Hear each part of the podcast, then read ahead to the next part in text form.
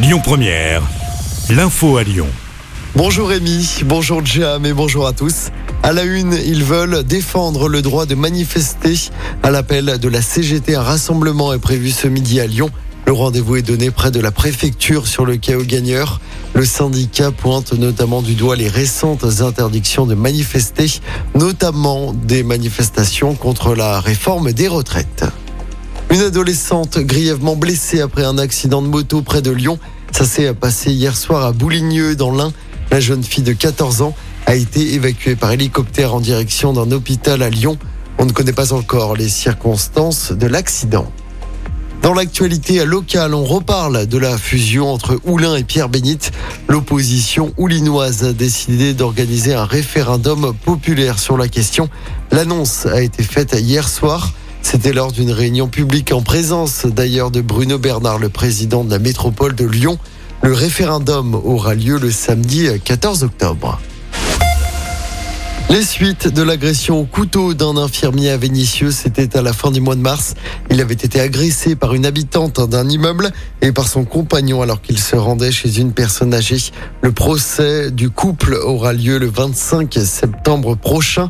Les deux mises en cause restent sous contrôle judiciaire en attendant.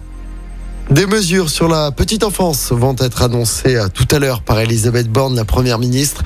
Un sujet qui fait partie de sa feuille de route des 100 jours. 100 000 places d'accueil de plus promises d'ici la fin du quinquennat. 100 000 autres d'ici à 2030. Une nouveauté, ce mercredi, vous pouvez désormais résilier un contrat d'assurance très facilement sur Internet. Les professionnels en ont désormais l'obligation. Cette résiliation en trois clics doit s'étendre dans les prochains mois à tout type de contrat. Et puis c'est une journée stressante pour les élèves et les parents. C'est ce soir à 19h que tombent les premiers résultats sur la plateforme Parcoursup. Plus de 900 000 lycéens et étudiants en réorientation sont concernés. Allez, on termine par du sport avec d'abord du tennis. Retour sur ce mercredi noir pour le tennis français. Gaël Monfils a déclaré forfait hier soir pour blessure après son exploit du premier tour. Il souffre du poignet gauche. Hier, six Français ont été éliminés, notamment notre lyonnaise Caroline Garcia. Aujourd'hui, trois Français tenteront d'accéder au troisième tour.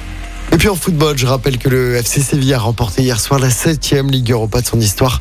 C'était contre l'AS Rome de José Mourinho. Il a fallu passer par la prolongation et par les tirs au but. Écoutez votre radio Lyon Première en direct sur l'application Lyon Première, lyonpremière.fr et bien sûr à Lyon sur 90.2 FM et en DAB+. Lyon Première